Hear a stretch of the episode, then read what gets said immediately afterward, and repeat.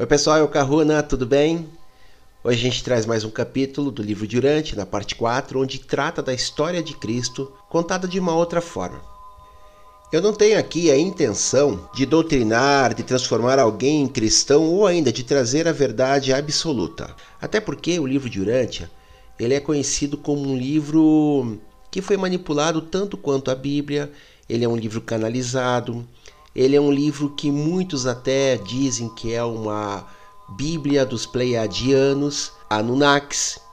Enfim, no fundo, a ideia aqui é mostrar uma outra possibilidade. A minha ideia aqui é trazer para vocês na íntegra o que está escrito no livro de Urântia, para que cada um possa ter o seu entendimento, escutar uma outra versão sobre a história desse fractal de Micá quando da sua passagem aqui em Urântia, aqui na Terra. Essa que é a ideia. Simplesmente isso. E para que isso também acabe trazendo uma certa libertação com lições kármicas, com cobranças, com dívidas kármicas, até com o próprio cristianismo, quando a gente fala de um não merecimento e outras coisas mais que aí sim estão diretamente ligadas às religiões cristãs. Para quem está chegando agora no canal, eu sou terapeuta, eu trabalho aqui em Curitiba presencialmente e trabalho à distância no Brasil inteiro e no mundo. Essas questões que eu trago com o livro Durante, essas questões que eu trago no canal, são questões que eu acabo envolvendo no meu trabalho no dia a dia, tanto para desbloquear, para remover, e o implante do cristianismo é uma das maiores travas que existe, é um dos maiores bloqueios dentro da nossa estrutura, dentro do nosso tecido de consciência. Para quem tiver curiosidade de saber um pouquinho mais sobre o meu trabalho, no descritivo do vídeo tem um resumo do que eu faço, mas no canal tem meu telefone, WhatsApp, e-mail. Fiquem à vontade, façam suas perguntas, sempre que possível eu respondo. É isso, pessoal. Fiquem até o final, compartilhem, façam seus comentários sobre o vídeo, façam perguntas também. Vamos ao capítulo de hoje. Documento 140, a ordenação dos doze.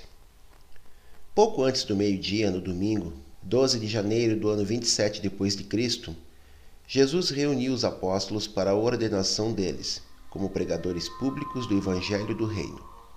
Aqueles doze homens estavam esperando ser chamados a qualquer dia, e assim, nessa manhã, eles não foram muito longe da margem para pescar. Vários deles permaneceram perto da margem, fazendo reparos nas suas redes ou consertando a sua parafernália de pesca. Quando desceu até a praia, Jesus chamou os apóstolos e saudou primeiro a André e Pedro, que estavam pescando perto da margem. Em seguida sinalizou para Tiago e João, que estavam em um barco por perto, conversando com Zebedeu, o pai deles, e remendando as suas redes. Dois a dois, ele convocou os apóstolos e, quando havia reunido todos os doze, seguiu com eles para as terras altas ao norte de Cafarnaum, onde continuou a dar-lhes instruções para a ordenação formal deles. Daquela vez, todos os doze apóstolos encontravam-se em silêncio. Até mesmo Pedro estava disposto a refletir. Afinal, a hora tão esperada havia chegado. Eles seguiam a sós com o Mestre para participar de alguma espécie de cerimônia solene de consagração pessoal e dedicação coletiva ao trabalho sagrado de representar o seu Mestre na proclamação da vinda do reino do seu Pai. A instrução preliminar. Antes do serviço ou da ordenação formal, Jesus falou a todos os doze assentados em volta dele: Meus irmãos, chegou a hora do reino. Estais aqui comigo, isolados, porque eu vos vou apresentar ao Pai como embaixadores do reino. Alguns de vós me ouvistes falando deste reino na sinagoga logo quando fostes chamados. Cada um de vós aprendeu mais sobre o reino do Pai depois que estivestes trabalhando comigo nas cidades, em volta do mar da Galiléia. E agora eu tenho algo a mais a dizer-vos a respeito deste reino. O novo reino que meu Pai está para estabelecer nos corações dos seus filhos terrenos é um domínio perene. Esse governo de meu Pai, nos corações dos que desejarem fazer a sua divina vontade, não terá fim. Eu declaro que meu Pai não é um Deus só de judeus e gentios. Muitos virão do leste e do oeste para se sentarem conosco no reino do Pai, enquanto os muitos dos filhos de Abraão recusar-se-ão a aderir à nova fraternidade de prevalecimento do Espírito do Pai nos corações dos filhos dos homens. O poder deste reino não consistirá da força de exércitos nem do poder de riquezas, mas sim da glória do Espírito Divino que virá para ensinar às mentes e governar os corações dos cidadãos renascidos do reino celeste os filhos de Deus. Essa a fraternidade do amor, na qual reina a retidão e cujo grito de batalha será paz na terra e boa vontade a todos os homens. Esse reino que estais a ponto de proclamar é o desejo dos homens bons de todas as idades, a esperança de toda a terra e o cumprimento de todas as promessas sábias de todos os profetas. Para vós, filhos meus, e para todos os outros que vos seguirão nesse reino, há um teste severo. Apenas a fé vos fará passar pelos seus portais, mas deveis produzir os frutos do Espírito do meu Pai, se quiserdes continuar a ascender na vida progressiva da Irmandade Divina. Em verdade, em verdade vos digo: nem todos aqueles que dizem Senhor, Senhor entrarão no reino do céu mas antes aqueles que cumprem a vontade do meu Pai que está no céu. A vossa mensagem para o mundo será: Buscai primeiro o reino de Deus e sua retidão, e ao chegardes a tanto, todas as outras coisas essenciais para a sobrevivência eterna vos serão asseguradas por acréscimo. E agora eu deixo claro para vós que o reino do meu Pai não virá com uma aparência exterior de poder, nem com uma demonstração pouco inusitada e, pois, não deveis sair para proclamar o reino, dizendo: Ele é aqui ou ele é lá. Pois tal reino que pregais é Deus dentro de vós. Aquele que quiser ser grande no reino do meu Pai deve tornar-se um ministro para todos. E aquele que quiser ser o primeiro no vosso meio, que se torne o servidor dos irmãos. E quando fordes recebidos realmente como cidadãos no reino celeste, não mais sereis servos, sereis filhos do Deus vivo. E assim progredirá esse reino no mundo até quebrar todas as barreiras e levar os homens todos a conhecerem meu Pai e acreditarem na verdade salvadora que eu vim declarar. E agora mesmo o reino está ao alcance das mãos, e alguns de vós não morrereis sem ter desvisto o reino de Deus surgir em grande poder. E o que os vossos olhos agora contemplam, esse pequeno começo de doze homens comuns, multiplicar-se-á e crescerá, até que finalmente toda a terra seja preenchida de louvor ao meu Pai. E não será assim, tanto pelas palavras que disserdes, quanto pelas vidas que viverdes, que os homens saberão que vós tereis estado comigo e que tereis aprendido sobre as realidades do reino. Se bem que eu não queira depositar cargas pesadas nas vossas mentes, eu deverei colocar sobre as vossas almas a responsabilidade solene de me representarem para o mundo, quando em breve eu vos deixar do mesmo modo como eu agora represento meu Pai nesta vida que estou vivendo na carne. E quando terminou de falar, ele levantou-se. A ordenação. Jesus agora instruía os doze mortais que o haviam ouvido na sua declaração a respeito do reino, que se ajoelhassem em um círculo em volta dele. E então o mestre colocou as suas mãos na cabeça de cada um dos apóstolos, começando por Judas Iscariotes e terminando por André. Depois de abençoá-los, Jesus estendeu as suas mãos e orou: Meu Pai, agora te trago estes homens, meus mensageiros.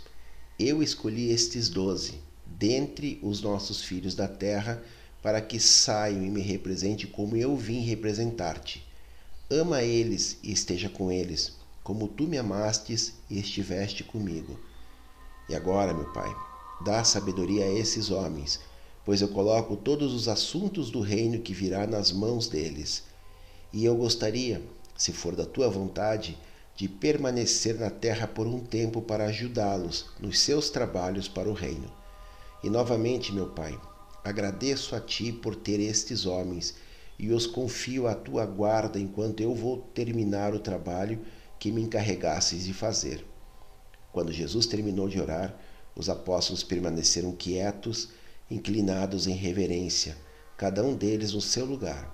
Muitos minutos se passaram, antes até mesmo que Pedro ousasse levantar os olhos no intuito de olhar para o Mestre. Um a um, abraçaram Jesus, mas nenhum daqueles homens disse palavra. Um grande silêncio penetrou o local, enquanto uma hoste de seres celestes contemplava esta cena solene e sagrada, o Criador de um universo colocando os assuntos da irmandade divina dos homens sobre a condução de mentes humanas. O sermão da ordenação.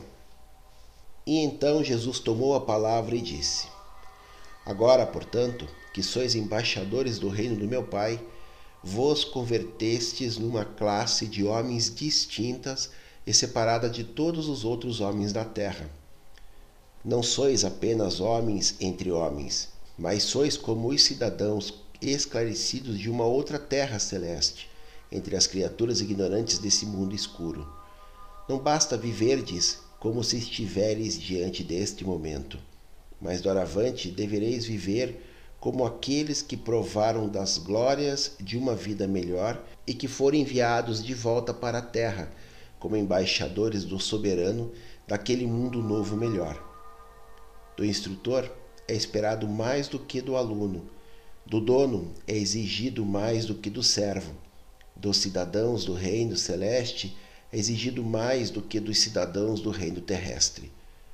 Algumas coisas que eu vos direi podem parecer difíceis, mas vós escolhestes representar-me no mundo, como eu agora represento o Pai e como agentes meus na terra.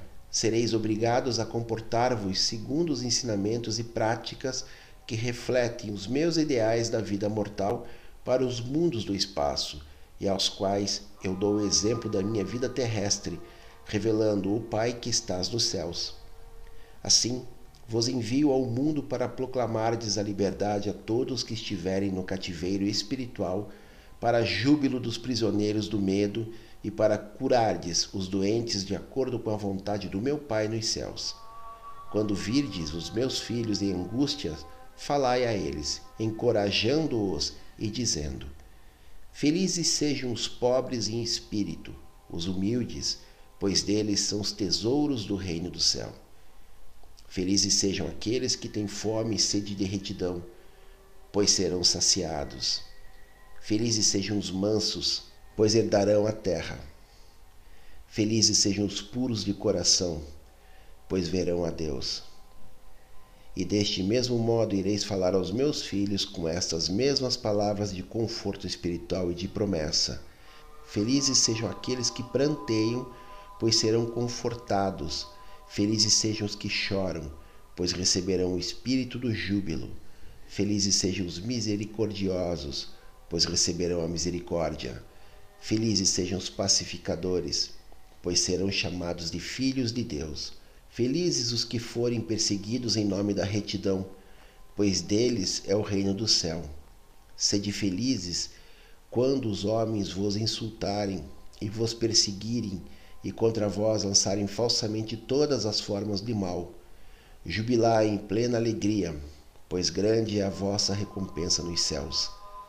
Meus irmãos, eu vos envio, pois, ao mundo, e sois o sal da terra, sal com sabor de salvação. E, entretanto, se esse sal perder o sabor, como é que se salgará? E de nada servirá mais, a menos que seja para ser jogado fora e pisoteado pelos homens. Vós sois a luz do mundo. Uma cidade plantada em uma colina não pode ficar escondida, e os homens não acende uma vela para escondê-la, mas em um candeeiro para que dê luz a todos que estão na casa. Que a vossa luz brilhe assim diante dos homens, para que eles possam ver vossas boas obras e para que sejam levados a glorificar o vosso Pai que está nos céus. Eu vos envio ao mundo para que me representeis e sejais os embaixadores do reino do meu Pai. E quando sairdes para proclamar as boas novas, confiai no Pai de quem sois mensageiros. Não resistais à injustiça com a força, nem coloqueis a vossa confiança no braço da carne. Se o vosso semelhante bater na vossa face direita, dai-lhe também a outra. Estais dispostos a sofrer de injustiça mais do que fazer cumprir a lei entre vós. Na bondade e na misericórdia, ministrai a todos que estão na infelicidade e na necessidade. E eu vos digo: amai os vossos inimigos, fazei o bem àqueles que vos odeiam, abençoai aqueles que vos amaldiçoam, e orai por aqueles que se servem de vós com desprezo. E tratai aos homens do mesmo modo que acreditais que eu os trataria. O vosso Pai nos céus faz o sol brilhar sobre os maus, tanto quanto sobre os bons. Do mesmo modo, ele envia a chuva ao justo e ao injusto. Vós sois os filhos de Deus, e mesmo ainda mais, sois agora os embaixadores do reino do meu Pai. Sede misericordiosos, como Deus é misericordioso, e no futuro eterno do reino, vós sereis perfeitos, como vosso Pai celeste é perfeito. Tendes a missão de salvar os homens, não de julgá-los. Ao final da vossa vida terrena, todos deveis esperar misericórdia. E pois peço-vos que, durante a vossa vida mortal, demonstreis misericórdia para com todos os vossos irmãos na carne. Não cometais o erro de tentar tirar um cisco do olho do vosso irmão, quando há uma trave dentro dos vossos próprios olhos. Tendo primeiro retirado a trave do vosso próprio olho, vós podeis ver melhor para tirar o cisco do olho do irmão discerni a verdade com clareza, vivei a vida de retidão com destemor, e desse modo sereis apóstolos e os embaixadores do meu Pai. Ouviste o que foi dito: se um cego guia outro cego, ambos cairão no buraco. Se quiserdes guiar outros ao reino, deveis vós próprios caminhar na luz clara da verdade viva para com todos os assuntos do reino, eu vos exorto a demonstrar um julgamento justo e uma sabedoria aguçada. Não apresenteis aos cãos aquilo que é sagrado, nem jogueis as vossas pérolas aos porcos, pois eles pisarão nas vossas gemas e voltar-se-ão contra vós. Eu vos previno contra os falsos profetas que virão a vós em pele de ovelhas, enquanto por dentro são como lobos devoradores. Pelos frutos vós o reconhecereis. Os homens colhem uvas dos espinheiros ou figos dos cardos. E ainda assim, toda boa árvore dá bons frutos, mas a árvore corrupta dá um fruto malévolo. Uma boa árvore não pode produzir frutos maus, nem pode uma árvore corrupta produzir bons frutos. Toda árvore que não dá bons frutos é logo derrubada e jogada ao fogo para se ganhar a entrada no reino do céu é o motivo que conta. Meu Pai olha dentro dos corações dos homens e julga-os pelas suas aspirações interiores e suas intenções sinceras. No grande dia do julgamento do reino, muitos dirão a mim: Nós não professamos em vosso nome, e pelo vosso nome não fizemos obras maravilhosas? Contudo, serei obrigado a dizer-lhes: Nunca vos conheci. Afastai-vos de mim, vós que sois falsos instrutores. Então, naquele que ouve essa instrução e sinceramente executa a sua missão de me representar diante dos homens, do mesmo modo como eu representei o meu Pai para vós, terá uma entrada ampla no meu serviço e no reino do Pai Celeste. Nunca antes os apóstolos tinham ouvido Jesus falar desse modo, pois ele falou-lhes como quem tem autoridade suprema. Eles retornaram da montanha por volta do pôr do sol, mas nenhum daqueles homens fez pergunta alguma a Jesus. Vós sois o sal da terra. O chamado Sermão da Montanha não é o Evangelho de Jesus. Ele contém muitos ensinamentos úteis, mas foi feito como instrução da ordenação de Jesus aos doze apóstolos. Foi a missão pessoal do Mestre, para aqueles que iriam pregar o Evangelho e que aspiravam a representá-lo no mundo dos homens, do mesmo modo que ele, tão eloquente e perfeitamente, representava o seu pai. Vós sois o sal da terra, sal que tem sabor de salvação. E se esse sal perder o seu sabor, com o que se salgará? Não mais será bom para nada, a não ser para se jogar fora e ser pisoteado pelos homens. Na época de Jesus, o sal era precioso. Era usado até mesmo como dinheiro. A moderna palavra salário deriva-se de sal. O sal não apenas dá sabor aos alimentos, mas é também um conservante, faz com que os alimentos fiquem mais saborosos e para isso ele serve. Vós sois a luz do mundo. Uma cidade plantada numa colina não pode esconder-se. Nem os homens acendem uma vela e a colocam às escondidas, mas em um candeeiro, e ele dá a luz a todos os que estão na casa. Que a vossa luz brilhe assim diante dos homens, para que eles possam ver as vossas boas obras e para que sejam levados a glorificar o vosso Pai que está no céu. Ainda que a luz dissipe as trevas, ela também pode cegar a ponto de confundir e frustrar. Somos exortados a fazer a nossa luz brilhar de um modo tal que os nossos semelhantes sejam guiados a novos e bons caminhos de vida elevada. A nossa luz deveria brilhar assim, não para atrair atenção para nós próprios. Até mesmo a vossa atividade de vocação pode ser utilizada como um refletor eficaz para a disseminação dessa luz da vida. Os caráteres fortes não se formam por não fazerem absolutamente o mal, mas muito mais por fazerem de fato o bem. A ausência de egoísmo é uma insígnia de grandeza humana. Os níveis mais elevados de autorrealização são alcançados pela adoração e o serviço. A pessoa feliz e eficiente é motivada não pelo medo de fazer o errado, mas pelo amor de fazer o certo. Pelos seus frutos vós os conhecereis. A personalidade é basicamente imutável. O que muda, cresce, é o caráter moral. O erro maior das religiões modernas é o negativismo. A árvore que não dá frutos é derrubada e jogada ao fogo. O valor moral não pode originar-se apenas na repressão e na obediência à injunção que prega o não farás. O medo e a vergonha são motivações sem valor para a vivência religiosa. A religião é válida apenas quando revela a paternidade de Deus e realça a irmandade dos homens. Uma filosofia eficaz de vida é formada pela combinação de discernimento cósmico com o todo das reações emocionais ao ambiente social e econômico.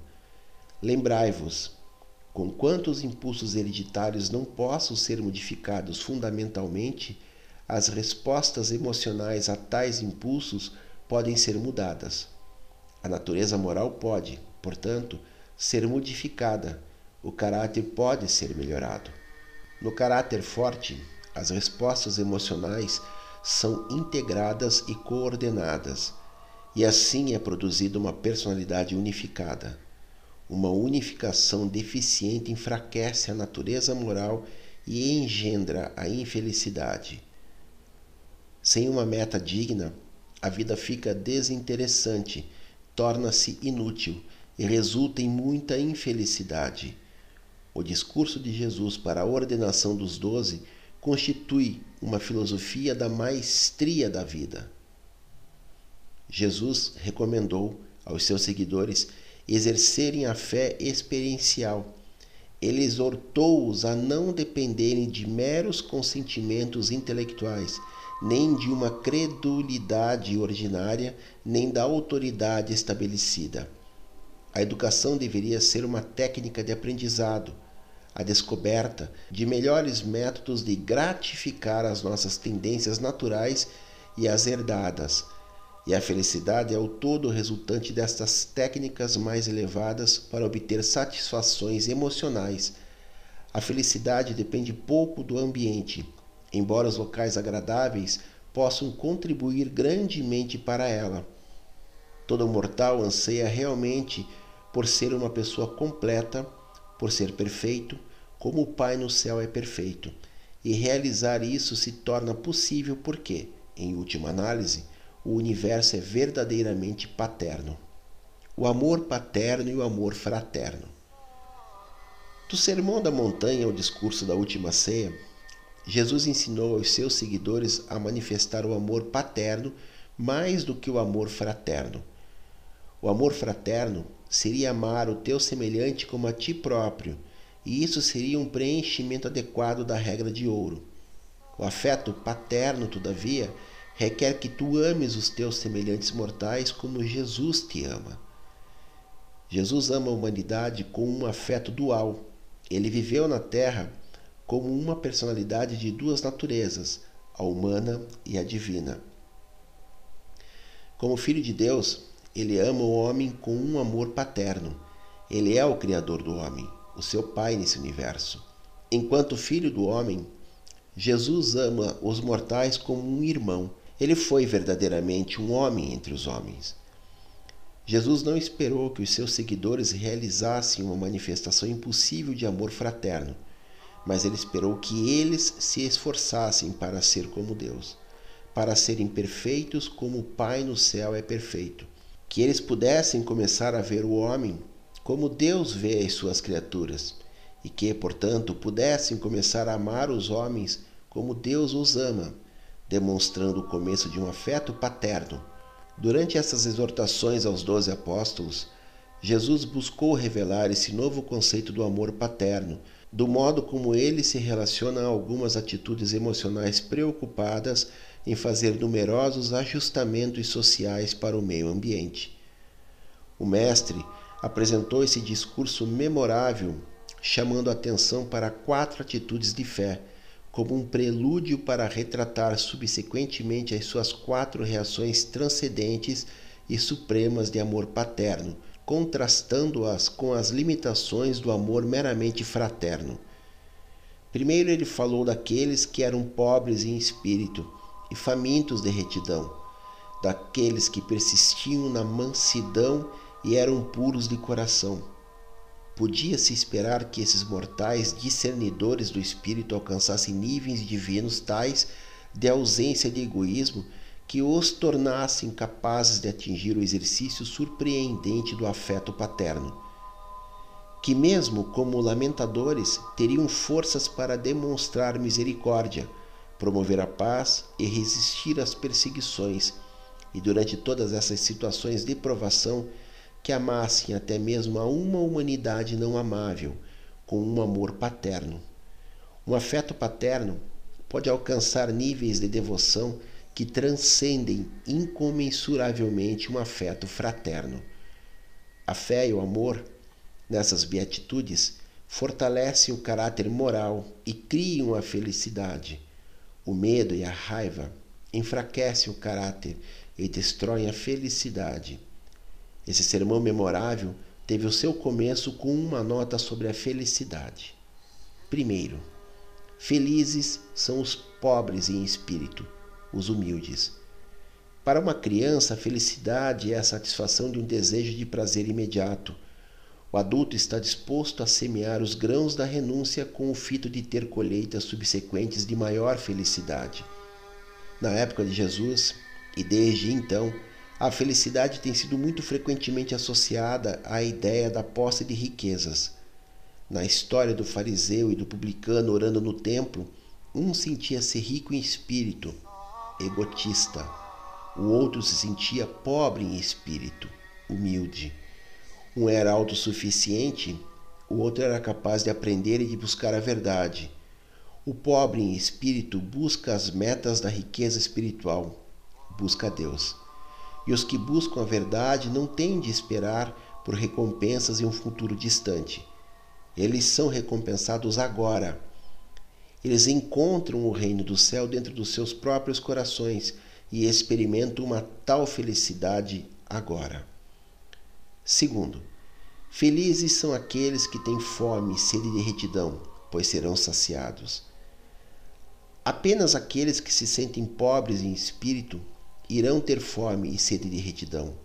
Apenas os humildes buscam a força divina e almejam o poder espiritual. No entanto, é muito perigoso praticar conscientemente o jejum espiritual com o fito de melhorar o próprio apetite pelos dons espirituais o jejum físico torna-se perigoso depois de quatro ou cinco dias, faz com que nos tornemos aptos a perder todo o desejo de alimento. O jejum prolongado, seja físico ou espiritual, tende a destruir a fome. A retidão na experiência é um prazer, não um dever. A retidão de Jesus é um amor dinâmico, o afeto paterno junto com o fraterno. Não é o tipo de retidão negativa, o tipo não faça de retidão. Como é que alguém poderia almejar uma coisa negativa, uma coisa a não fazer? Não é tão fácil ensinar à mente de uma criança essas duas primeiras beatitudes, mas a mente amadurecida deveria captar o significado delas. Terceiro, felizes são os mansos, pois eles herdarão a terra. A mansidão genuína não tem nenhuma relação com o medo. É mais a atitude de um homem cooperando com Deus. A vossa vontade será feita. Abrange a paciência e a tolerância e é motivada pela fé inabalável em um universo amistoso e cumpridor da lei. Ela mantém o controle de todas as tentações de rebeldia contra o guiamento divino. Jesus foi o homem manso ideal de Urântia, e ele herdou um vasto universo. Quarto, felizes são os puros de coração, pois eles verão Deus. A pureza espiritual não é uma qualidade negativa, a não ser ao negar a suspeita e a vingança. Ao discutir sobre a pureza, Jesus não teve a intenção de tratar exclusivamente das atitudes sexuais humanas. Ele referia-se mais àquela fé que o homem deveria ter no seu semelhante, aquela fé que um pai tem no seu filho e que o capacita a amar os seus semelhantes como um pai os amaria. O amor do pai não necessita minar e não fecha os olhos para o mal, mas é sempre o oposto do cinismo. O amor paterno tem sempre um único propósito e sempre busca o melhor no homem, que é a atitude de um verdadeiro progenitor. Ver Deus, por meio da fé, significa adquirir o verdadeiro discernimento espiritual. E o discernimento espiritual intensifica o guiamento do ajustador. E tudo isso, no fim, aumenta a consciência de Deus. E quando vós conhecerdes o Pai, vós estareis confirmados na certeza da filiação divina, e podereis amar cada vez mais a cada um dos vossos irmãos na carne, não apenas como um irmão, com um amor fraterno, mas também como um pai, com um amor paterno. Essa exortação é fácil de transmitir, até mesmo a uma criança. As crianças são naturalmente confiantes e os pais deveriam procurar fazer com que elas não perdessem essa fé simples. Ao lidardes com as crianças, evitai qualquer modo de enganá-las e abstendes de sugerir suspeitas. Sabiamente ajudai-as a selecionar os seus heróis e a escolher o trabalho da vida delas. E então Jesus continuou a instruir os seus discípulos na realização do propósito principal de toda a luta humana, a perfeição, a própria realização divina. E ele sempre lhes lembrava: Sedes perfeitos, como o vosso Pai nos céus é perfeito. Ele não exortava os doze a amar os seus semelhantes como eles amavam a si próprios. Isso teria sido uma realização condigna, teria indicado a realização do amor fraterno. Jesus aconselhava os seus apóstolos a amar os homens como ele os havia amado, com um amor paterno tanto quanto com um afeto fraterno. E ilustrava isso apontando as quatro reações supremas do amor paterno. Primeira, felizes são os que pranteiam, pois serão confortados. Nem o chamado senso comum, nem a melhor das lógicas nunca sugeririam que a felicidade poderia derivar-se da aflição. Jesus, porém, não se referia ao lamento externo nem ostensivo. Ele eludia uma atitude emocional de ternura de coração. É um grande erro ensinar aos meninos e aos rapazes que não é masculino demonstrar ternura ou, por qualquer outro meio, evidenciar sentimentos emocionais ou sofrimento físico. A compaixão é um atributo tão condigno para o homem quanto é para a mulher. Não é necessário aparentar dureza para ser masculino. Essa é a forma errada de criar homens corajosos. Os grandes homens do mundo não tiveram medo de lamentar. Moisés, o lamentador, foi um grande homem, mais do que Sansão e mais do que Golias. Moisés foi um líder magnífico, mas ele era um homem também de mansidão. Ser sensível e suscetível às necessidades humanas gera uma felicidade genuína e duradoura. E ao mesmo tempo, essas atitudes gentis protegem a alma das influências destrutivas da raiva, do ódio e da suspeita. Segundo, felizes são os misericordiosos, pois eles alcançarão a misericórdia. Misericórdia aqui tem a conotação da altura, da profundidade, da largura da mais verdadeira amizade, o amor da bondade.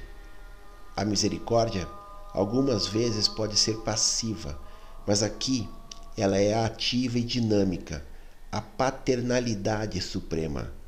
Um pai cheio de amor pouca dificuldade tem de perdoar o seu filho e de perdoá-lo até muitas vezes. E para com um filho não mimado, o impulso de aliviar o sofrimento é natural. Os filhos são normalmente bons e compassivos quando já têm idade suficiente para avaliar as condições reais. Terceiro, felizes são os pacificadores, pois serão chamados filhos de Deus. Os ouvintes de Jesus tinham uma sede ardente de libertação militar, não de pacificadores. A paz de Jesus, contudo, não é da espécie pacífica e negativa em face das provações e das perseguições, ele disse: A minha paz eu a deixo convosco.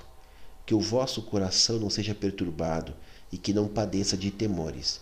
Esta é a paz que evita conflitos danosos, a paz pessoal íntegra e personalidade.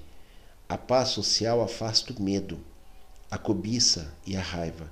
A paz política impede os antagonismos raciais as suspeitas nacionais e a guerra. Buscar a paz é a cura para a desconfiança e a suspeita. As crianças podem aprender facilmente a funcionar como pacificadoras. Elas gostam de atividades grupais, elas gostam de brincar juntas. E o mestre disse certa vez: quem quiser salvar a sua vida, irá perdê-la, mas quem perder a sua vida, encontrá-la-á. Quarto, Felizes daqueles que são perseguidores por causa da sua retidão, pois deles é o reino do céu. Felizes deveis ficar quando os homens vos insultarem, perseguirem e lançarem falsamente todo tipo de mal contra vós. Rejubilai-vos na alegria mais extrema, pois grande é a vossa recompensa nos céus. E assim, frequentemente a perseguição vem depois da paz. E os jovens e os adultos corajosos nunca fogem da dificuldade e do perigo. Nenhum amor é maior do que aquele que dá a sua vida pelos seus amigos. E um amor paterno pode livremente fazer todas essas coisas, coisas que o amor fraterno dificilmente consegue abranger. E o progresso tem sido sempre a colheita final da perseguição. As crianças sempre respondem ao desafio da coragem a juventude está sempre disposta a usar, e toda criança deveria aprender cedo a sacrificar-se. E assim é revelado que as beatitudes do Sermão da Montanha são baseados na fé e no amor, e não na lei, na ética ou dever. O amor paterno tem prazer em dar o bem em troca do mal, fazer o bem em represália à injustiça. A noite da ordenação. Domingo ao anoitecer, quando chegaram à casa de Zebedeu, vindo das terras altas ao norte de Cafarnaum, Jesus e os doze compartilharam uma refeição simples. Em seguida, Jesus saiu para uma caminhada pela praia, enquanto os doze conversavam entre si. Depois de uma breve discussão, enquanto os gêmeos faziam uma pequena fogueira para dar-lhes calor e mais luz, André foi encontrar Jesus e, quando o alcançou, disse: Mestre, meus irmãos permanecem incapazes de compreender o que disseste sobre o reino. Não nos sentimos capazes de começar este trabalho, antes que nos des outras instruções. Eu vim para pedir-te que te juntes a nós no jardim e que nos ajude a compreender o significado das tuas palavras. E Jesus foi com André encontrar-se com seus apóstolos. Depois de entrar no jardim e reunir os apóstolos em volta de si, Jesus ensinou-lhes outras coisas mais e disse-lhes: Achais difícil receber a minha mensagem porque quereis construir o um novo ensinamento diretamente em cima do antigo. Mas eu declaro que deveis renascer, deveis começar de novo, como pequenas crianças, e deveis estar dispostos a confiar no meu ensinamento e acreditar em Deus. O novo Evangelho do Reino não pode ser tomado como se se quisesse conformá-lo ao que existe. Vós tendeis ideias erradas sobre o Filho do Homem e sua missão na terra, e não cometais o erro de pensar que eu vim para pôr de lado a lei e os profetas. Eu não vim para destruir, mas para cumprir, para ampliar e iluminar. Eu não vim para transgredir a lei, mas antes para escrever esses novos mandamentos nas tábuas dos vossos corações. Eu peço de vós uma retidão que excederá a retidão daqueles que buscam obter o favorecimento do Pai por meio de caridades, prece e jejum. Se quiserdes entrar no reino, deveis ter uma retidão que consiste no amor, misericórdia e verdade, o desejo sincero de fazer a vontade do meu Pai nos céus. Então disse Simão Pedro: Mestre, se tu tens um novo mandamento, nós ouviremos. Revela a nós o novo caminho. E Jesus respondeu a Pedro: Vós ouvistes, dito por aqueles que ensinam a lei: Não matarás, pois aquele que matar estará sujeito a julgamento. Entretanto, eu olho além do ato, para ver o motivo a descoberto, e declaro a vós que todo aquele que tiver raiva do seu irmão está em perigo de condenação. Aquele que nutre ódio no seu coração e planeja vingança na sua mente está em perigo de ser julgado. Vós apenas podeis julgar os vossos companheiros pelos atos deles. O Pai, que está nos céus, julga pela intenção. Ouvistes os instrutores da lei dizendo: Não cometereis adultério. Mas eu vos digo que todo homem que olha para uma mulher com a intenção de desejo por ela, já cometeu o adultério com ela no seu coração. Não podeis julgar os homens apenas pelos seus atos, mas o meu Pai vê dentro dos corações dos seus filhos e, com misericórdia, julga-os de acordo com as suas intenções e com os desejos reais. Jesus tinha a intenção de continuar examinando os outros mandamentos, quando Tiago Zebedeu interrompeu, perguntando: Mestre, o que devemos ensinar ao povo a respeito do divórcio. Devemos permitir a um homem divorciar-se da sua mulher, como Moisés mandou? E quando ouviu essa pergunta, Jesus disse: Eu não vim para legislar, mas para esclarecer. Eu vim não para reformar os reinos deste mundo, mas antes para estabelecer o reino do céu. Não é da vontade do Pai que eu devesse ceder à tentação de ensinar-vos regras para o governo, o comércio, ou comportamento social, os quais, embora pudessem ser boas para hoje, poderiam estar longe de serem adequadas para a sociedade de outra idade. Estou na terra somente para confortar as mentes, para liberar os espíritos e para salvar as almas dos homens. Mas a respeito dessa questão do divórcio, eu vos direi que, embora Moisés fosse favorável a esses procedimentos, não era assim nos dias de Adão no jardim. Depois que os apóstolos haviam conversado entre si durante um certo tempo, Jesus continuou a falar: Vós deveis sempre reconhecer dois pontos de vista em toda a conduta mortal, o humano e o divino, os caminhos da carne e o caminho do espírito, a perspectiva do tempo e a visão da eternidade. Embora os doze não pudessem compreender tudo o que ele lhes ensinava, eles foram realmente ajudados por esta instrução. Então, disse Jesus, mas vós tropeçareis nos meus ensinamentos, porque vós estáis acostumado a interpretar a minha mensagem literalmente. Sois vagarosos ao discernir o espírito do meu ensinamento. De novo, deveis lembrar-vos de que sois os meus mensageiros. Vós sois obrigados a viver as vossas vidas como eu tenho vivido a minha espiritualidade. Vós sois os meus representantes pessoais, mas não cometais o engano de esperar que todos os homens vivam como vós, sobre todos os pontos de vista. Vós vos deveis lembrar também de que eu tenho ovelhas que não são desse rebanho, e que também tenho obrigações para com elas, pois devo prover-lhes o modelo de fazer a vontade do Pai enquanto eu viver a vida da natureza mortal. Natanael perguntou então: Mestre, não devemos dar um lugar à justiça? A lei de Moisés diz: um olho por um olho e um dente por um dente. O que devemos dizer? E Jesus respondeu: Deveis retribuir o mal com o bem. Os meus mensageiros não devem disputar com os homens, mas devem ser gentis com todos. Medida por medida, não será essa a vossa regra. Os chefes entre os homens podem ter tais leis, mas não é assim no reino. A misericórdia determinará sempre os vossos julgamentos, e o amor determinará a vossa conduta. E se esses são princípios duros, ainda agora podeis desistir.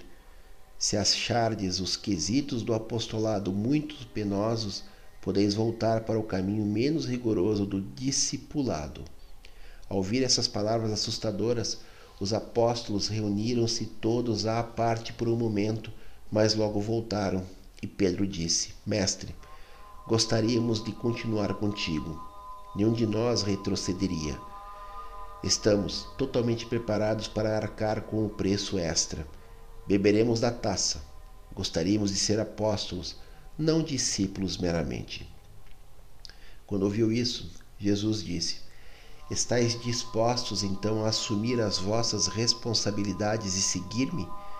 Fazei as vossas boas ações em segredo, e quando derdes esmolas, que a vossa mão esquerda não saiba o que fez a mão direita. E quando orardes, devereis permanecer separados e a sós e não usareis de repetições vãs, nem de frases sem sentido. Lembrai-vos sempre que o Pai sabe o que necessitais, antes mesmo de pedirdes a Ele. E não vos entregueis a jejuns, mantendo uma figura triste para serdes vistos pelos homens. Como apóstolos escolhidos meus, agora a serviço do reino, não deveis armazenar para vós próprios os tesouros desta terra, mas pelos vossos serviços altruístas armazenai tesouros do céu, pois onde estiverem vossos tesouros, lá também estarão os vossos corações. A lâmpada do corpo é o olho. Portanto, se o vosso olho é generoso, o vosso corpo inteiro estará cheio de luz. Mas se o vosso olho é egoísta, o corpo inteiro será preenchido por trevas. Se a própria luz que está em vós estiver voltada para as trevas, grandes serão essas trevas. E então Tomé perguntou a Jesus se eles deveriam continuar tendo tudo em comum. Disse o Mestre: Sim, meus irmãos, eu gostaria que vivêssemos juntos, como uma família que se entende bem. Estais encarregados de um grande trabalho, e almejo que o vosso serviço não se divida. Vós sabeis que foi dito com justeza Nenhum homem pode servir a dois mestres. Vós não podeis adorar sinceramente a Deus e de todo o coração, ao mesmo tempo, servir à cobiça. Tendo agora vos alistado sem reservas no trabalho do reino, não tenhais ansiedades pelas vossas vidas, e muito menos deveis preocupar-vos com o que ireis comer ou com o que ireis beber, nem mesmo com os vossos copos, nem com a roupa que devereis usar. Vós, já aprendestes que mãos dispostas e corações honestos nunca terão fome. E agora, quando vos preparardes para devotar todas vossas energias ao trabalho do reino, podeis estar seguros de que o Pai não irá esquecer-se das vossas necessidades. Antes, buscai o reino de Deus, e quando houverdes encontrado a vossa entrada nele, todas as coisas que forem necessárias virão por acréscimo. Não sejais, portanto, indevidamente ansiosos com o amanhã. Devemos preocupar-nos com o que é suficiente para o dia. Quando viu que estavam dispostos a permanecerem acordados toda a noite fazendo perguntas, Jesus lhes disse: Meus irmãos, os vossos corpos são como vasos de barro. É melhor ides descansar para que estejais prontos para o trabalho de amanhã. Mas o sono tinha fugido dos olhos deles Pedro aventurou-se a pedir ao mestre: Posso ter só uma pequena conversa em particular contigo? Não que eu tenha segredos para os meus irmãos, mas tenho o espírito atormentado, e por acaso, se eu tiver de merecer uma reprimenda do meu mestre, eu a suportaria melhor se estivesse a sós contigo. E Jesus disse: Vem comigo, Pedro, conduzindo-o para dentro da casa.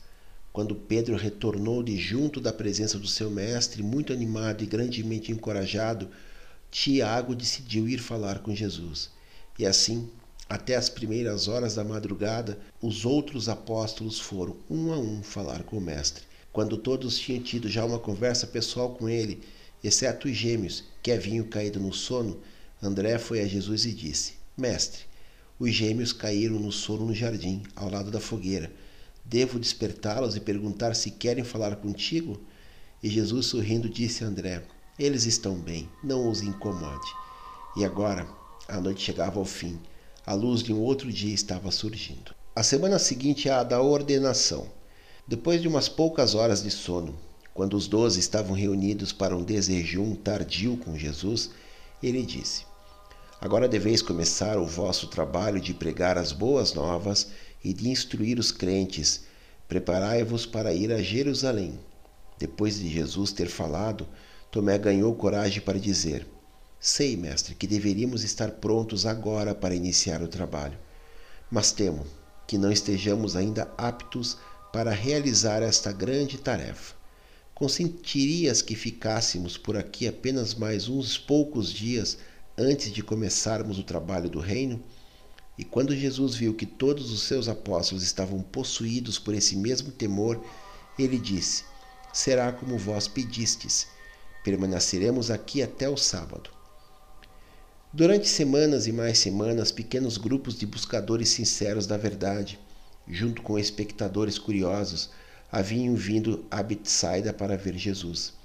Já se falava sobre ele em todo o país. Os grupos de indagadores vinham de cidades distantes como Tiro, Sidom, Damasco, Cesareia e Jerusalém. Até então, Jesus havia saudado essa gente e lhes havia ensinado sobre o reino, mas agora o Mestre repassava esse trabalho aos doze. André escolheria um dos apóstolos e o designaria para um grupo de visitantes, e algumas vezes todos os doze ficavam ocupados nessa tarefa. Por dois dias eles trabalharam, ensinando dia a dia e mantendo conversas particulares até tarde da noite.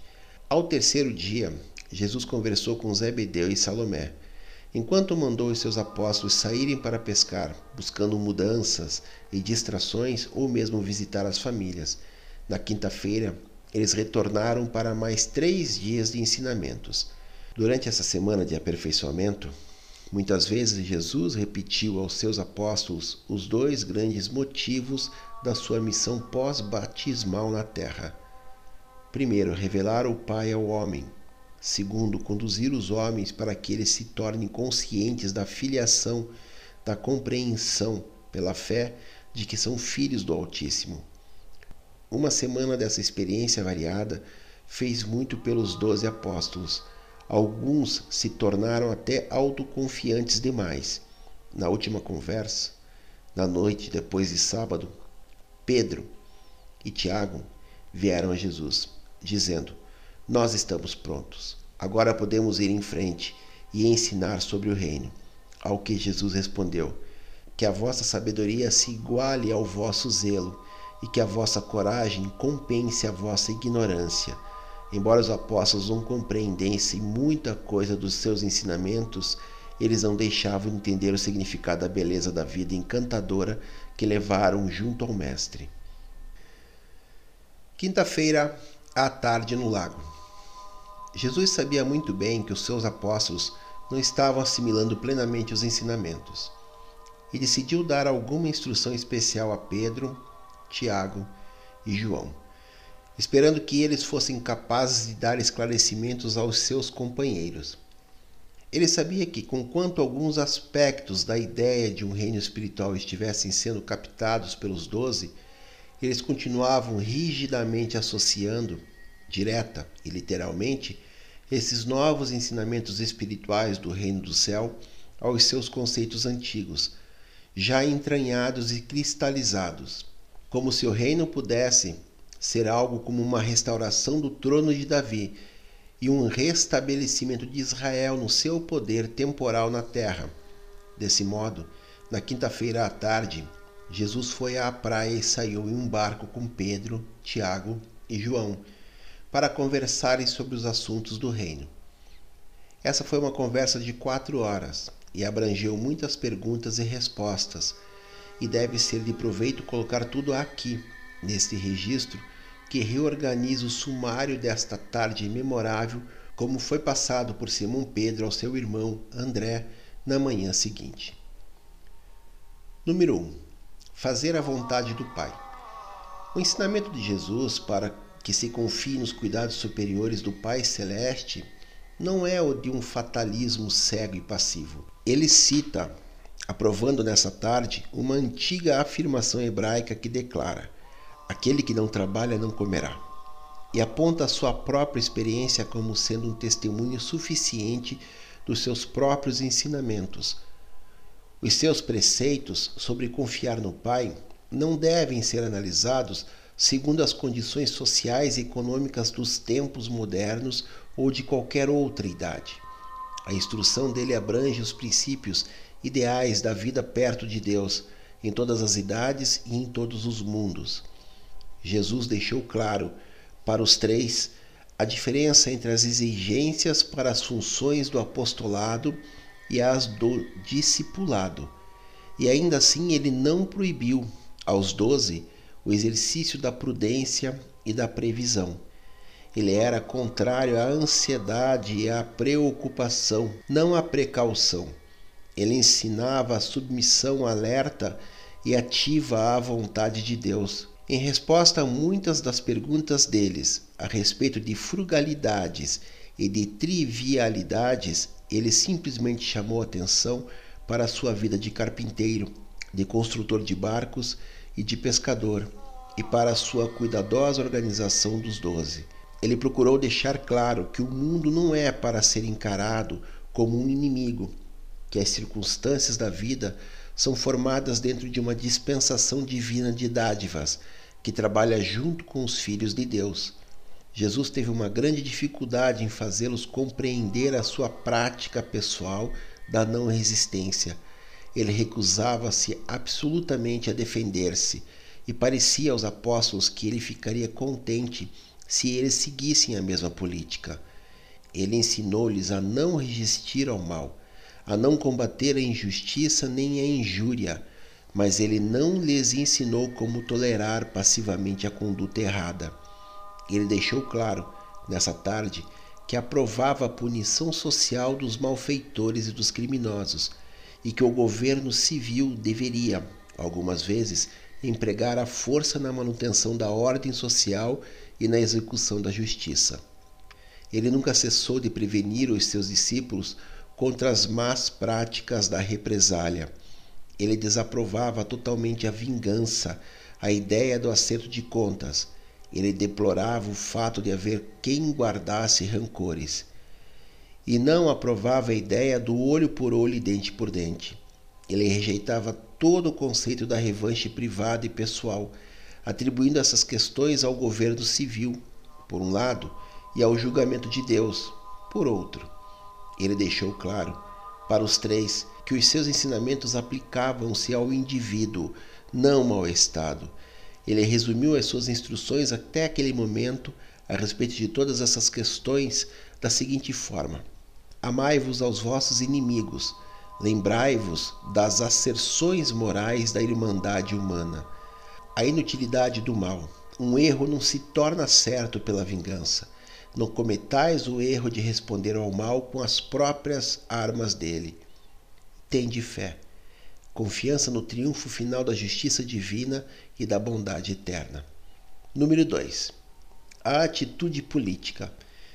Jesus advertiu os seus apóstolos para que fossem discretos nas suas observações a respeito das relações então estremecidas existentes entre o povo judeu e o governo romano e proibiu-os de envolverem-se, de qualquer modo, nessas dificuldades. Ele sempre manteve o cuidado de evitar as ciladas políticas dos seus inimigos, sempre com a observação: dai a César as coisas que são de César e a Deus as coisas que são de Deus. Jesus negava-se a deixar a sua atenção dispersar-se de sua missão de estabelecer um novo caminho de salvação. Ele não permitiria a si próprio envolver-se em qualquer outra coisa. Na sua vida pessoal, sempre observou devidamente todas as leis e as regras civis.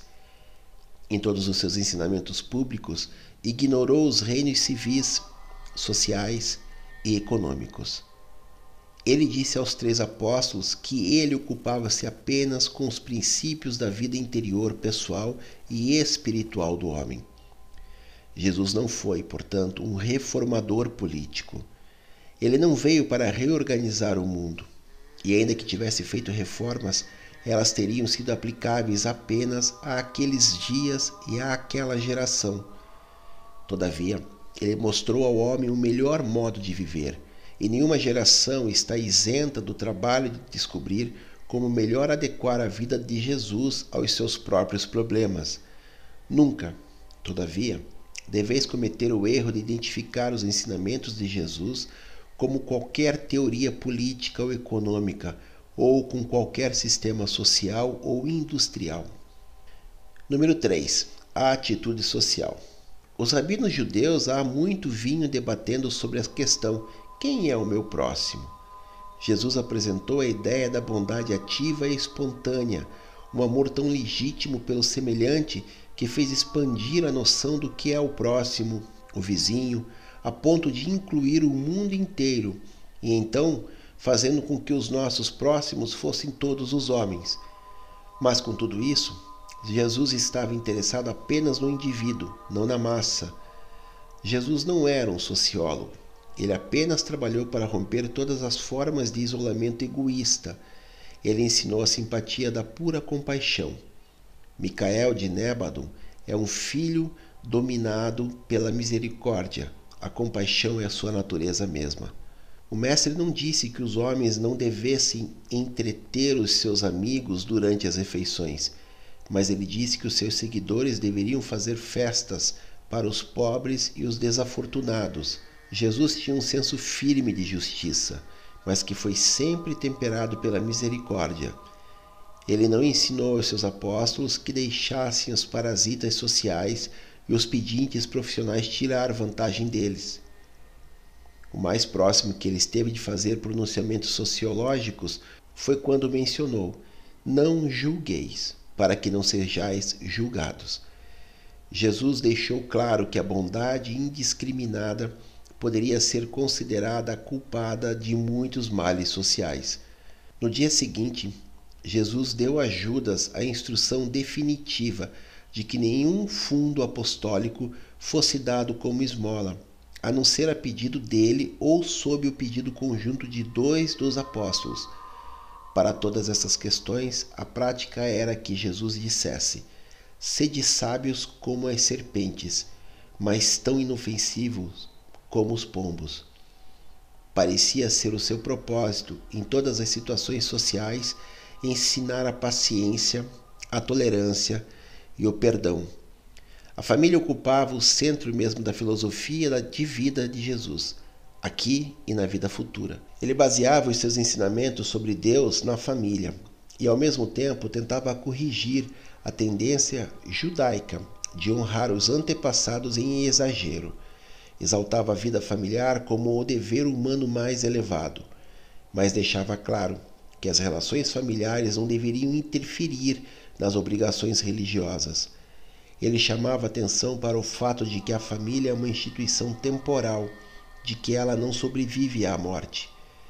Jesus não hesitou em abdicar-se da sua família quando a família se postou contrariamente à vontade do Pai. Ele ensinou a mais nova e ampla irmandade entre os homens, os filhos de Deus.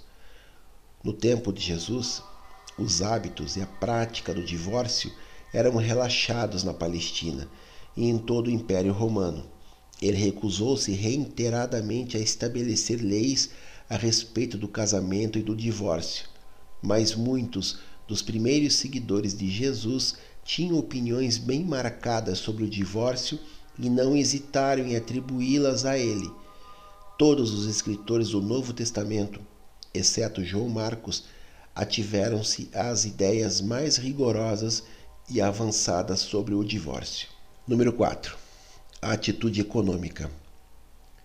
Jesus trabalhou, viveu e transacionou no mundo do modo como o encontrou.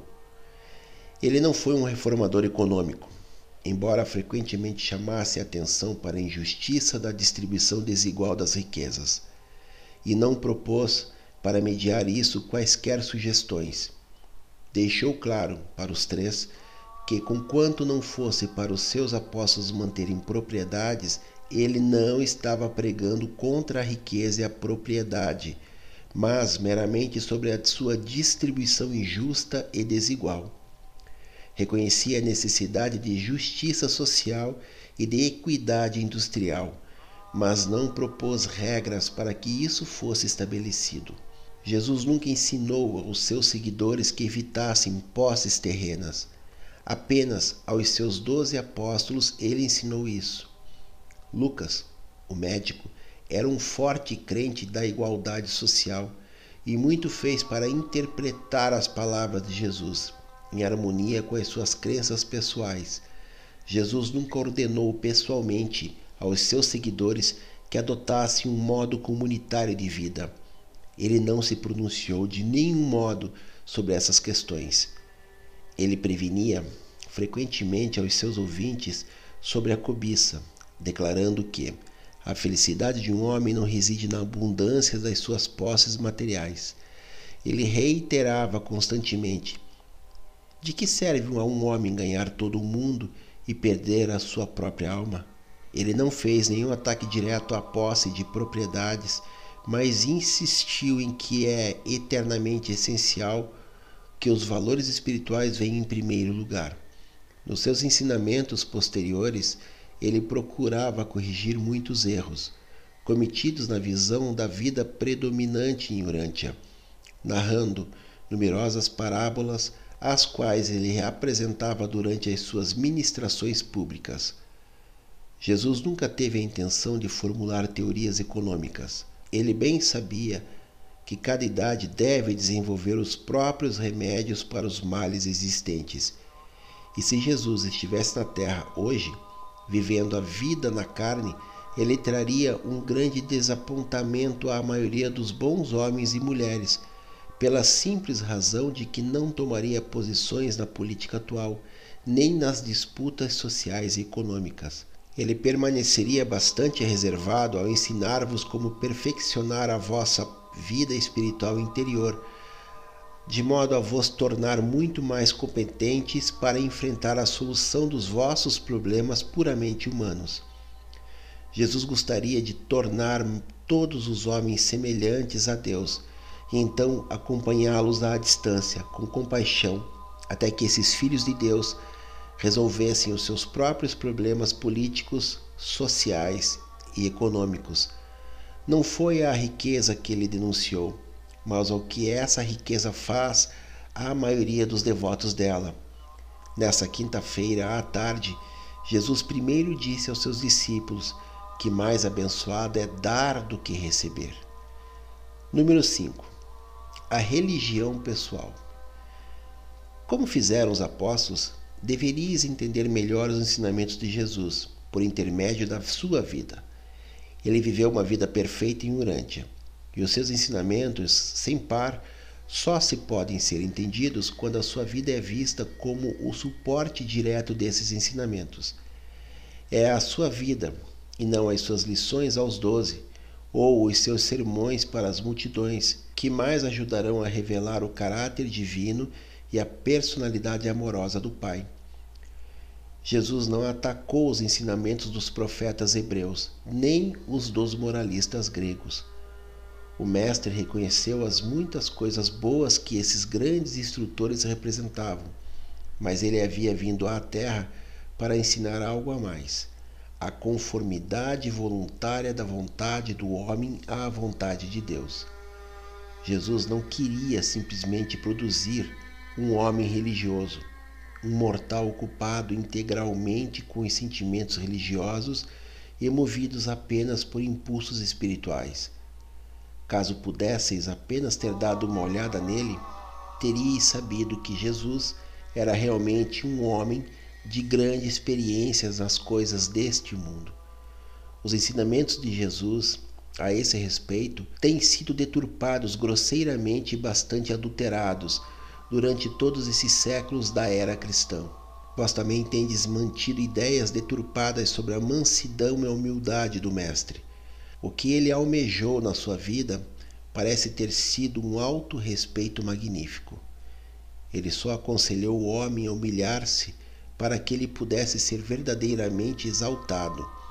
O que ele realmente almejava era a verdadeira humildade para com Deus. Ele dava grande valor à sinceridade, a um coração puro.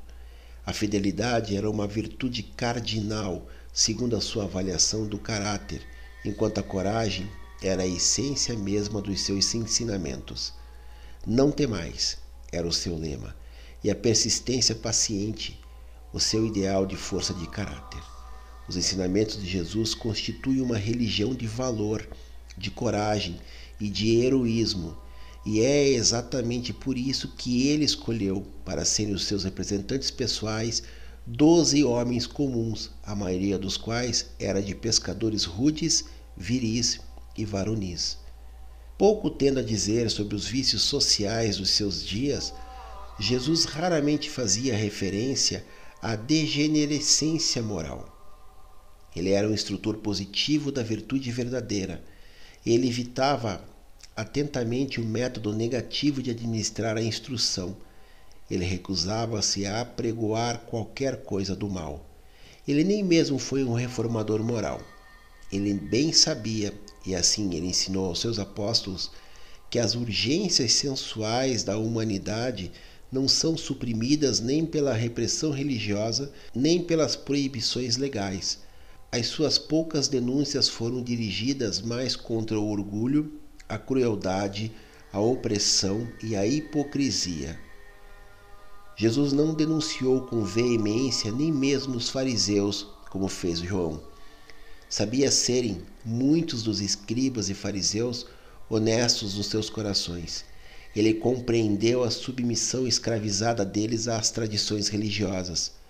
Jesus punha uma grande ênfase em primeiro tornar boa a árvore e fez com que aqueles três compreendessem bem que dava valor à vida como um todo, não apenas a algumas poucas virtudes em especial. A coisa que João aprendeu com os ensinamentos desse dia foi que a essência da religião de Jesus consistia na aquisição de um caráter compassivo, junto com uma personalidade motivada a fazer a vontade do Pai do céu. Pedro captou a ideia de que o evangelho que estavam à beira de proclamar era realmente um novo começo para toda a raça humana. E posteriormente passou essa impressão a Paulo o qual a partir disso formulou a sua doutrina de Cristo como o segundo Adão.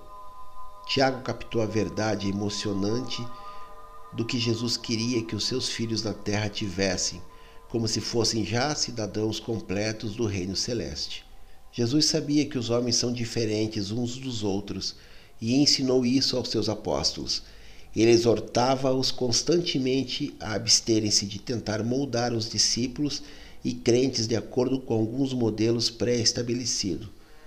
Ele procurava permitir a cada alma desenvolver-se do seu próprio modo, como almas individuais isoladas, perfeccionando-se perante Deus.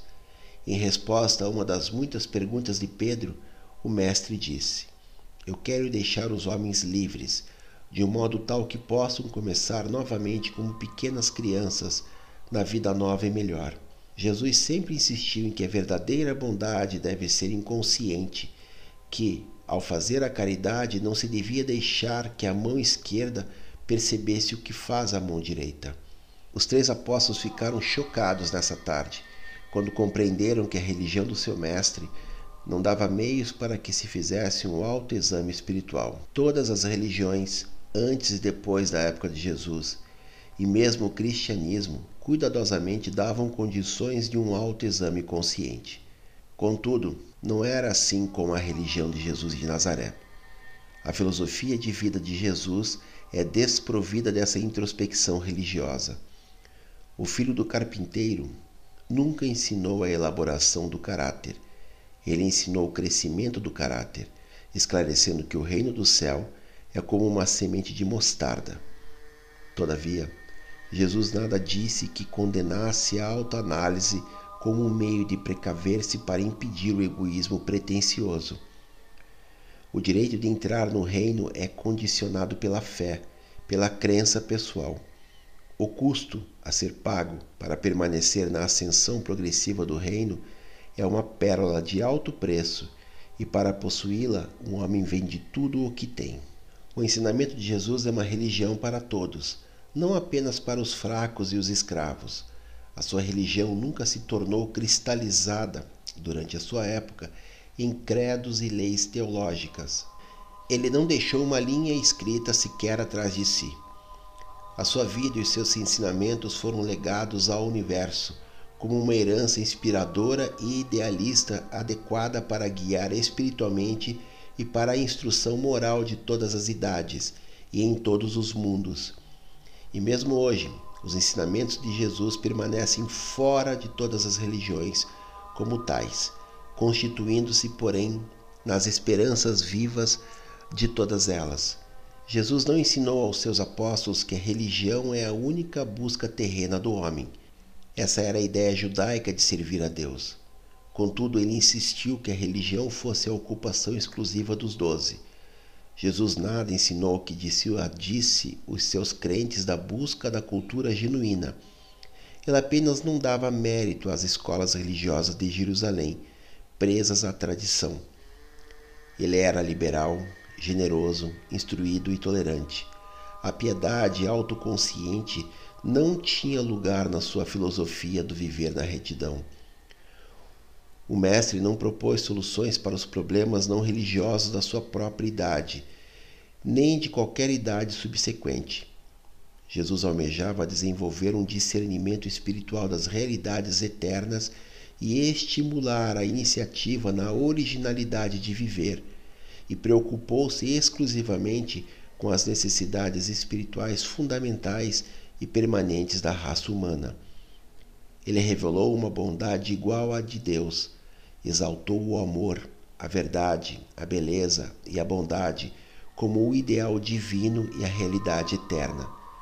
O Mestre veio para criar no homem um novo espírito, uma nova vontade, para imprimir uma nova capacidade de conhecer a verdade, experimentando a compaixão e escolhendo a bondade, a vontade para estar em harmonia com a vontade de Deus, conjugada com o impulso eterno de tornar-se perfeito como o próprio Pai no céu é perfeito. O dia da consagração.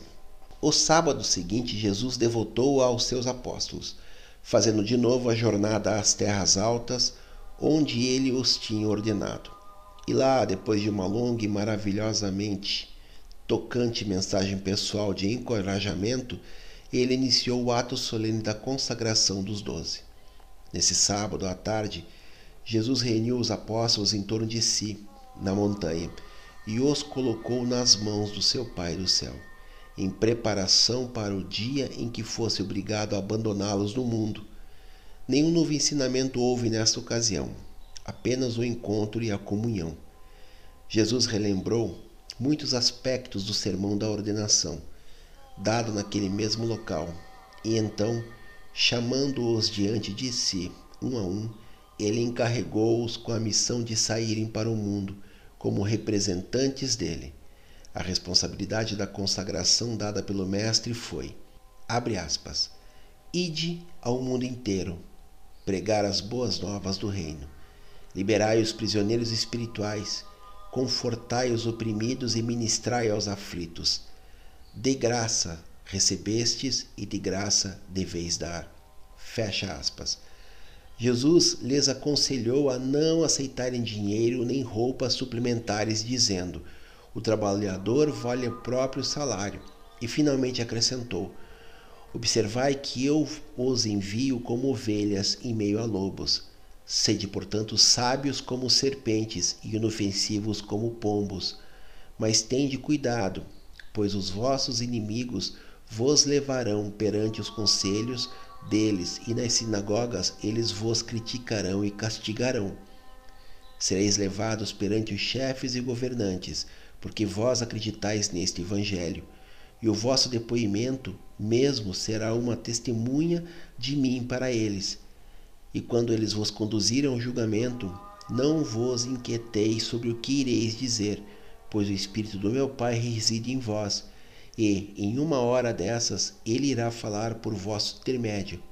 Alguns de vós sereis levados à morte, e antes de estabelecerdes o reino na terra, vós sereis odiados por muita gente por causa desse evangelho mas não temais, eu estarei convosco, e o meu espírito irá antes de vós a todo o mundo.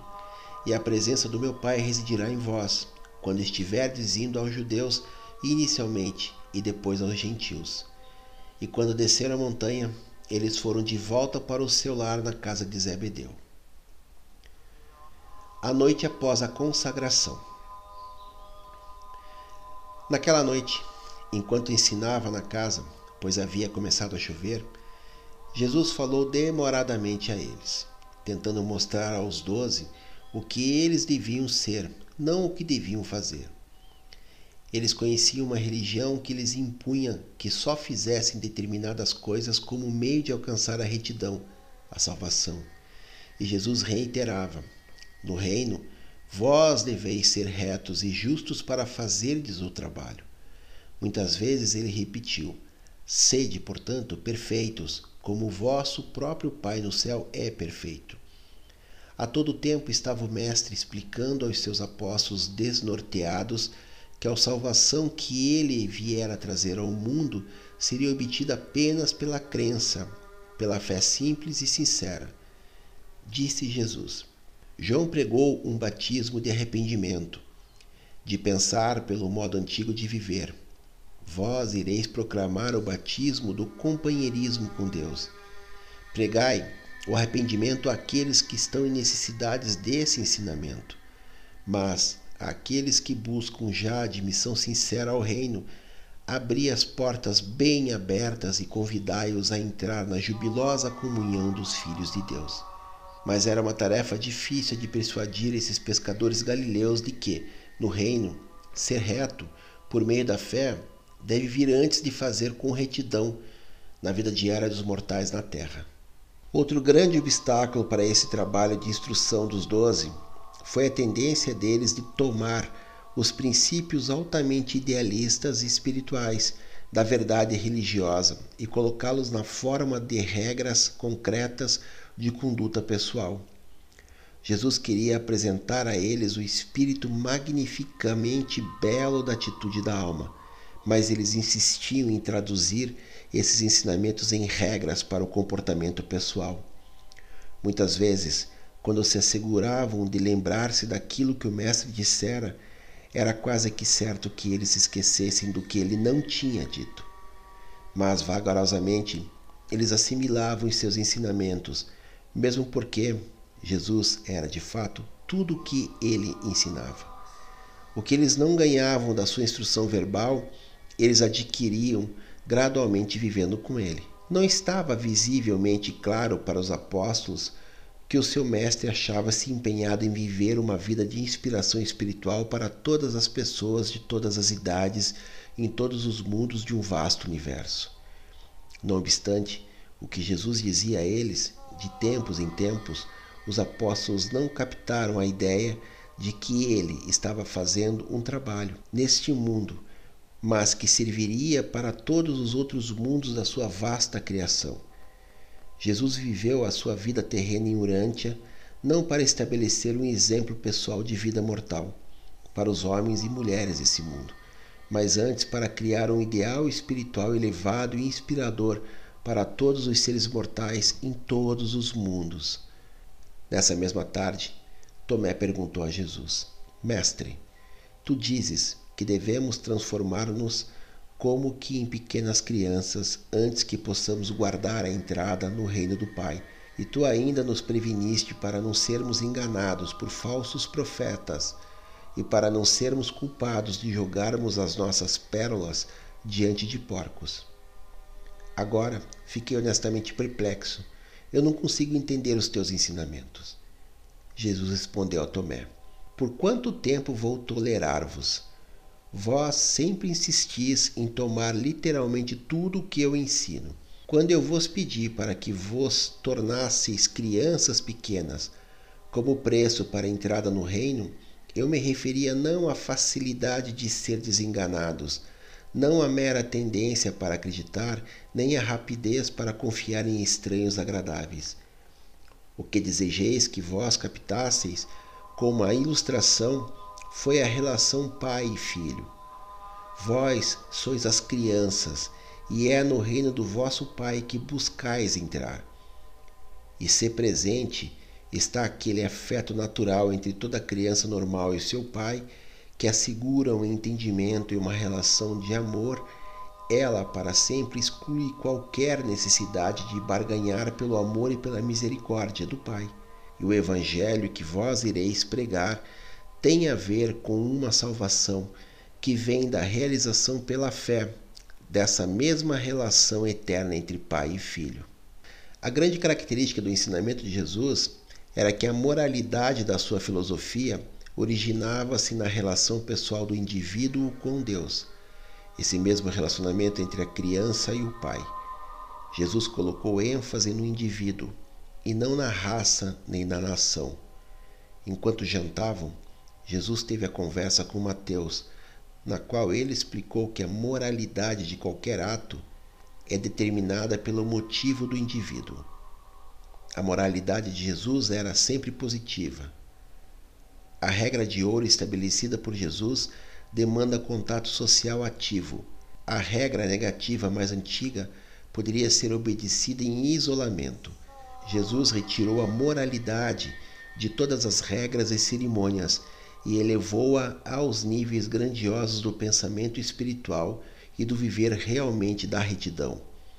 Essa nova religião de Jesus não estava isenta de implicações práticas, mas tudo que puder ser encontrado no seu ensinamento que tiver algum valor prático, seja político, seja social ou econômico, será uma decorrência natural dessa experiência interior da alma, que manifesta os frutos do espírito na ministração diária espontânea da experiência religiosa pessoal e genuína. Depois que Jesus e Mateus haviam acabado de conversar, Simão Zelote perguntou: Mas, mestre, todos os homens são filhos de Deus?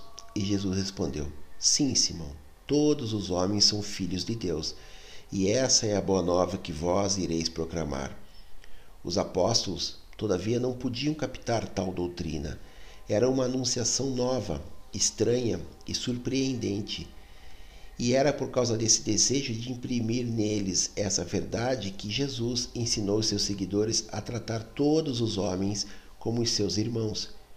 Em resposta a uma pergunta feita por André, o Mestre deixou claro que a moralidade do seu ensinamento era inseparável da religião do seu viver. Ele ensinou a moralidade não a moralidade saída da natureza do homem, mas da relação do homem com Deus. João perguntou a Jesus: Mestre, o que é o reino do céu? E Jesus respondeu: O reino do céu consiste desses três elementos essenciais. Primeiro, o reconhecimento do fato da soberania de Deus. Segundo, a crença na verdade da filiação a Deus. E terceiro, a fé na eficácia do supremo desejo humano de fazer a vontade de Deus, de ser como Deus. E esta é a boa nova do Evangelho, a de que pela fé todo mortal pode ter esses elementos essenciais à salvação. E agora a semana de espera estava acabada, e eles prepararam-se para partir no dia seguinte, rumo a Jerusalém. É isso, pessoal. Mais um capítulo. Façam suas reflexões tirem suas conclusões, indique amigos, se inscrevam, façam comentários, deixem um joinha, marralo no Iloa.